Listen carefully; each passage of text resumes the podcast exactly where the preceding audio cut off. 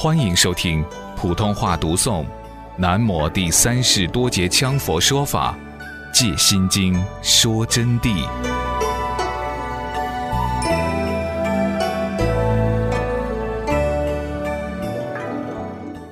佛教的道理是因果关系，人死也许为仙，人死也许为阿修罗。那么这就是说，你善业修的比较好，往生上道，三善道之中。那么人死也许是恶鬼，人死也许是地狱。那么这也就是说明一个什么问题呢？说明你种下的恶因甚多，不可饶恕，就要去堕地狱，偿还一切苦报。那么死为鬼呢？鬼也是可怜的，因为是恶鬼道。在这里要给同学们简单阐述一下恶鬼道，因为鬼是非常痛苦、饥饿的无法控制，看到一切东西要吃。走拢以后，马上就要变的就没有了。明明看到是香喷喷的白饭，谨防抓起来就是铁砂子，咬都咬不动。所以整天饥饿、心慌、痛苦，种种困难、痛苦变异。总之，看得到，吃不到，吃不下，痛苦难以讲述。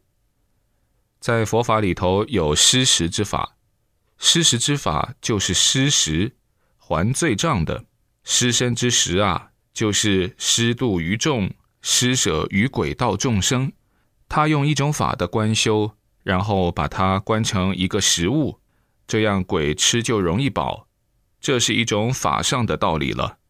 所以有些施食施得好的啊，可以见到鬼影踪踪等等现象。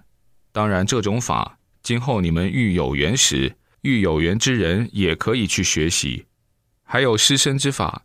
把自己的身体也要失掉，因为自己累生累劫造的罪业，所以说就要到坟山里头去修尸时，深山难惹里头去施自己的身，就让鬼来吃掉自己的身体。施的好的，要感到鬼按住你啃的疼痛。为什么？因为他们饿，所以什么都想吃。这是秘法里头的法义加刑法。罪障修掉，自然就能学到正法解脱成就。法一下说不完，今天不扯远了，不去讲其他专题法啊，只讲针对般若的折地有关的来说。只要是注入这个无量的生死无名烦恼，就脱离不了轮回。原因是不得明悟真谛，就不能得到涅盘的解脱。除凡夫处于颠倒梦想之外。声闻缘觉也同样被颠倒梦想所缚。声闻缘觉比凡夫高一等的是了脱恐怖生死。好了，凡夫处于颠倒梦想，不仅仅是指我们人，凡夫指的是包括上八洞的神仙都是凡夫，一切天人都是六道凡夫之一，三界轮回中的都称凡夫。当然人就更不屑说了，同样是凡夫。那么。凡是凡夫，都是处在颠倒梦想里头的。声闻缘觉呢，是指的罗汉；声闻缘觉也同样被颠倒梦想附起来的。他们并没有解脱颠倒梦想的。声闻缘觉比凡夫要高一等的，是了脱恐怖的生死了，已经了脱恐怖生死，但是并没有达到菩萨，并没有达到诸佛菩萨的至高境界。声闻缘觉并不堕轮回，轮回的恐怖生死，他们脱离了，志求出离，受其颠倒梦想所缚的事。声闻缘觉正有空性涅盘所得，虽然断了我执，但执其法执，但法执还没有断掉的。所以说呢，正德的涅盘是不究竟涅盘。声闻缘觉断掉了我执了，住到人我空的境界。但是他们认为正的这个本事，就是由于修法所证的，是知法无畏之奥妙，享受其乐，抓之不舍，就执着其有，其空境之享受和神通之受用为目的之取，于是法住就遭到了法执不空，因此正德的涅盘是不究竟的涅盘，是没有彻底圆满的涅盘。这里指的是罗汉啊。原因是他们离生死、求涅盘、执五蕴诸法为实有，首先灭却五蕴诸法，才展空相，所以他们证的空是假空，非真空。声闻缘觉主要是为了脱离生死，修法依法而证到脱离生死的境界，即是脱离轮回的境界。脱离轮回的境界，自然正入涅盘境当中。那么，正入涅盘境当中，他们为的是依法求得涅盘，所以就执五蕴诸法为实有，当然要依法而修。但依法获证真如般若之后，不可执法施用，罪乐其中，因舍法不执。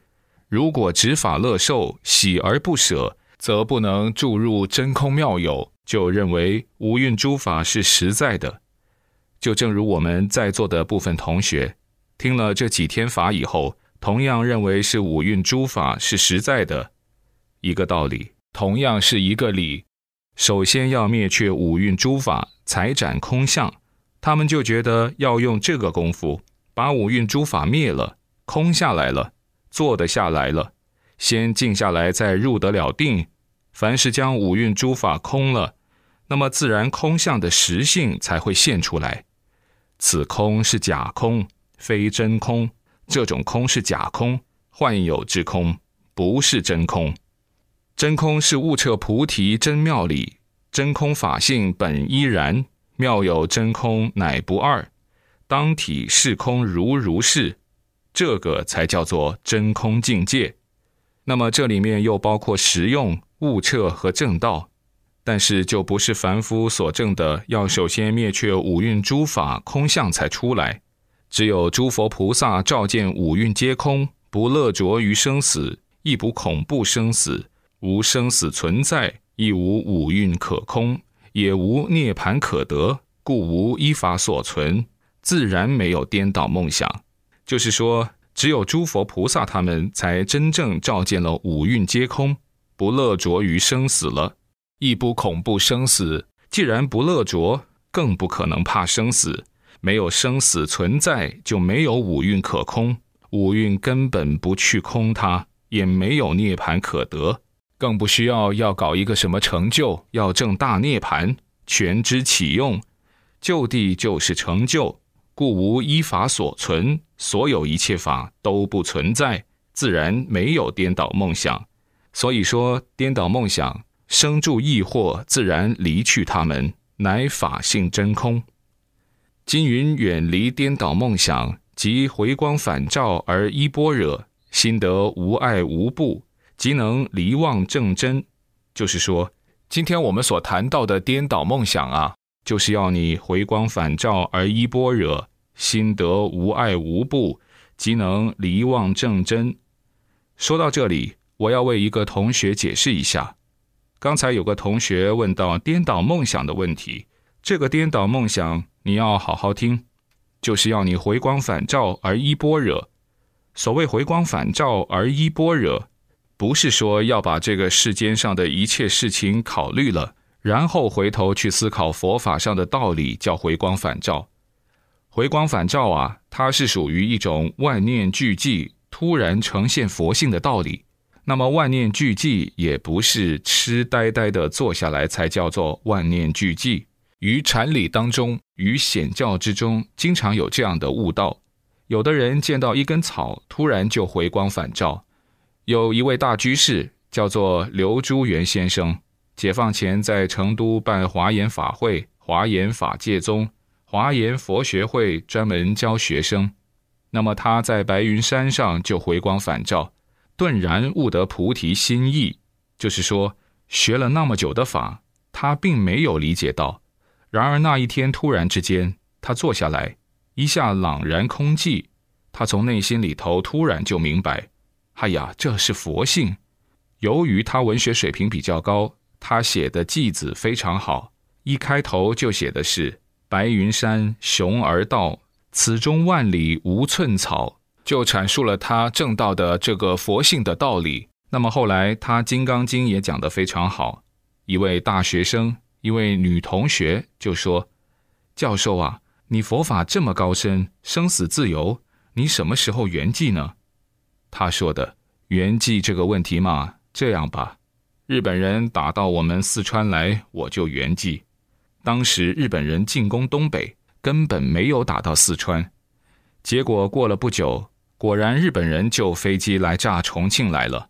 这个快报报来以后，他那一天正讲《金刚经》，这个大学生不懂事，就跑去问他，就说：“教授啊，你看嘛，日本昨天就炸重庆了的嘛。”哦，他说：“那么我就该圆寂了嘛，因为原来他回答过他。”他就马上就地把经书一折，二话不说，就扶着讲台死了，马上就死了。哎呀，一摸鼻上没有气，大家就吓倒了。看身上冷的，这一下就闻到方圆二十几里路远异香扑鼻。他达到的功夫正静是生死自由，晓得不？